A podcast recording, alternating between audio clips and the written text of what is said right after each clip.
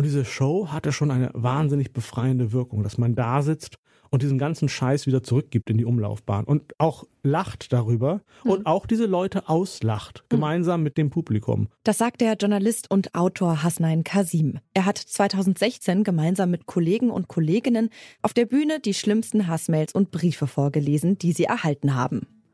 Eine so offene Auseinandersetzung mit dem Hass im Netz oder Hate Speech kann eine Möglichkeit sein. Doch es gibt auch andere Ansätze, mit dem Hate Speech-Problem in sozialen Medien effektiv umzugehen. Wir fragen uns heute, wie kann man auf Hate Speech antworten? Mein Name ist Amelie Berwood. Hallo.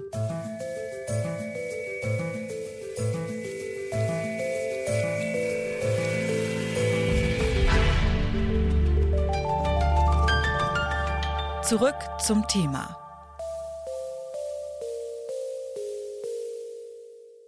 Hate Speech in Kommentaren und Direktnachrichten ist ein Teil digitaler Gewalt.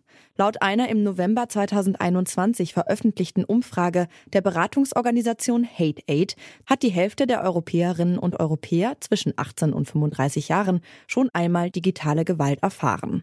Gerade unter den jüngeren Usern und Userinnen ist somit auch Hate Speech Teil des Alltags. Personen der Öffentlichkeit wie Hasnain Kasim stehen dabei besonders im Fokus von Hasskommentaren. Ich habe den Journalisten und Autor einmal gefragt, wie er damit umgeht und ob man sich bei der Vielzahl von Kommentaren an den Hass gewöhnt. Die Wahrheit ist, dass man sich leider damit auseinandersetzen muss. Mhm. Es ist normal geworden, dass Leute glauben, dass eine Morddrohung eine normale Form der Kritik wäre. Mhm. Man merkt auch, dass wüste Beschimpfungen kommen mittlerweile unter Klarnamen, also nicht mal mehr anonym, weil die Leute denken, das ist meine Meinung, die darf ich so äußern. Mhm. Man darf kritisieren, man darf Meinung äußern, aber man darf natürlich nicht massiv beleidigen, man darf schon gar nicht Morddrohungen ausstoßen und äh, von sich geben jeder geht damit unterschiedlich um. Ich kann gar nicht sagen, dass sich Leute dran gewöhnen.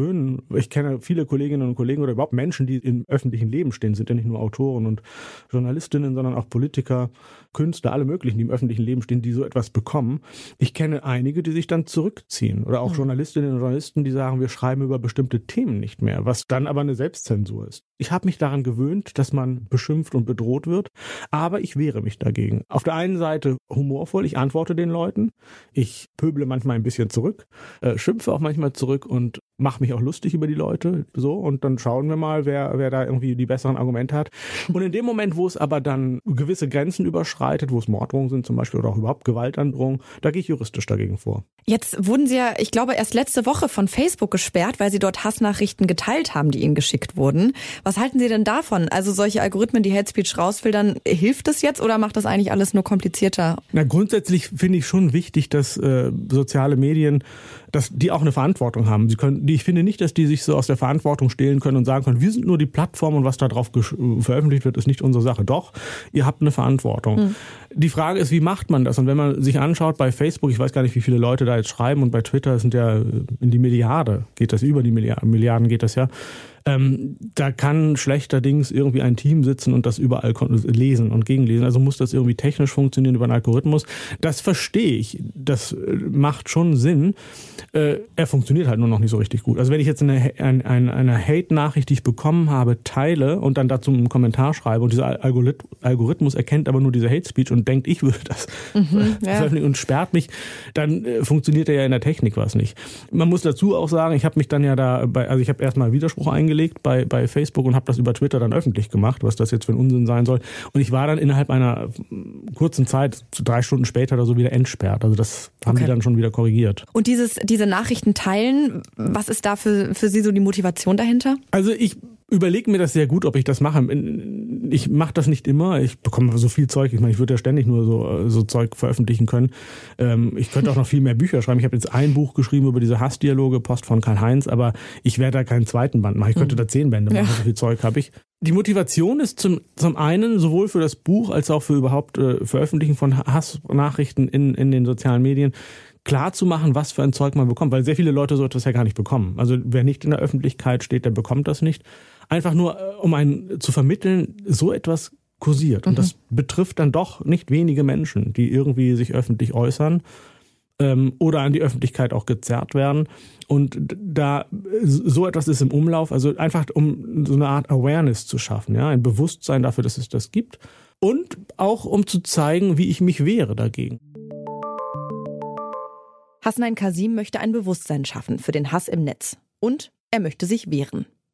Auch das Forscherteam vom Projekt Detect Then Act der Universität Hildesheim hat es sich zum Ziel gemacht, Hate Speech zu bekämpfen. Sie haben eine KI entwickelt, die Hate Speech auf Twitter erkennt, zum Beispiel weil bestimmte Schimpfwörter fallen. Strafrechtlich relevante Inhalte werden dann zur Anzeige gebracht, alle anderen Beleidigungen gehen an ein Team von etwa 400 Freiwilligen. Sie wurden extra geschult, wie man auf Hate Speech am besten antwortet. Durch die aktive Gegenwehr sollen so auch andere Mitlesende motiviert werden, sich einzumischen. Doch warum ist es überhaupt so wichtig, auf Hassrede zu antworten? Man könnte sie doch auch einfach ignorieren. Das habe ich die Medienlinguistin Sylvia Jaki vom Projekt gefragt. Also es ist auch wichtig, dass man einen Teil des Contents löscht, und zwar solcher, der strafrechtlich relevant ist. Der Content, der persönliche Informationen im Prinzip ausplaudert und auch Content, der eine Drohung darstellt oder einen Aufruf zu einer Straftat. Das ist natürlich was, was man löschen muss, aber natürlich vorher immer möglichst einen Screenshot machen, weil man das natürlich auch zur Anzeige bringen sollte. Aber auf der anderen Seite kann man beim Rest sagen, na ja, das ist halt irgendwie ein rauer Ton in den sozialen Medien, das sollte man aber nicht. Also man sollte einerseits nicht in eine große Diskussion einsteigen. Auf der anderen Seite sollte man es auch nicht akzeptieren, dass das Wichtige sind die Personen, die letztlich im Netz mitlesen.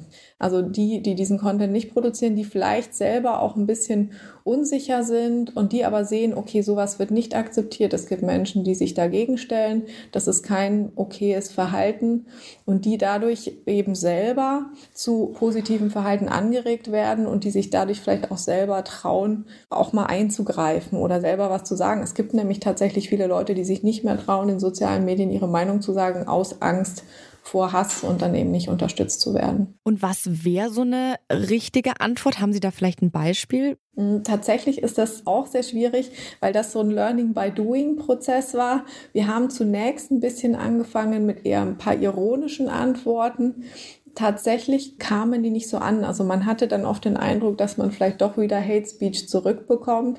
Man möchte das Ganze ja nicht befeuern. Äh, wir sind dann zu Memes übergegangen, die so ein bisschen deutlicher waren und gesagt haben, so dass es einfach kein okayes Gesprächsverhalten mit Hate Speech kommen wir nicht weiter oder ähm, das ist Rassismus. Aber trotzdem sollte man nicht zu spöttisch werden. Das ist auf jeden Fall nicht gut und man sollte natürlich selber keinen Hate-Content produzieren. Also sachlich und neutral sagen so, das ist inakzeptables Benehmen und wir akzeptieren es nicht. Ein Forschungsteam von der Alte University in Finnland hat herausgefunden, wenn man positiv konnotierte Begriffe in ein Posting packt, zum Beispiel Liebe, dann kapiert die KI gar nicht mehr, dass es Hate Speech ist. Wenn man Algorithmen so leicht ausricksen kann, ist KI dann wirklich die Lösung für Hass im Netz? Also man muss immer unterscheiden zwischen zwei Sorten von Hassern. Also diejenigen, die einfach was, wie man sagen kann, raushauen, weil sie sauer sind, die werden auch ihre Hate Speech nicht maskieren. Warum auch? Die sagen ja oft auch, das ist freie Meinungsäußerung, da ist nichts falsch mit. Aber es gibt natürlich auch Hate Speech, die, wie wir sehen, sehr gezielt eingesetzt wird. Das ist eigentlich politische Propaganda. Und da kann man gerade damit schon rechnen, dass da bestimmte Maskierungsstrategien eingesetzt werden. Und da wird es natürlich schwierig. Wir würden generell sagen, klar, diese Hate Speech Erkennungsverfahren sind mittlerweile deutlich besser geworden, aber die Fehlerquote ist immer noch sehr hoch. Also ohne menschliche Nachkorrektur sehen wir es einfach nicht. Das muss man auch so sehen. Also ist klar nicht unfehlbar, aber man muss auf der anderen Seite auch verstehen, dass wir von der Maschine Dinge erwarten, die wir auch als Menschen nicht lösen können. Also wenn Sie drei verschiedene Leute hinsetzen und versuchen, einen Post als Hate oder nicht Hate ähm, taggen zu lassen, werden Sie womöglich unterschiedliche Meinungen bekommen. Dazu gibt es eben auch Forschung. Also von daher, die Lösung ist KI nicht. Die KI ist eine gute Unterstützung. Gegen Hass im Netz wehrt man sich am besten gemeinsam. Auf strafrechtlich relevante Hassnachrichten muss dabei niemand antworten. Die sollte man fotografieren, zur Anzeige bringen und dann löschen. Bei allen anderen Beleidigungen ist es aber wichtig, Konter zu geben, damit die Trolle nicht das Gefühl bekommen, dass ihr Verhalten akzeptabel ist.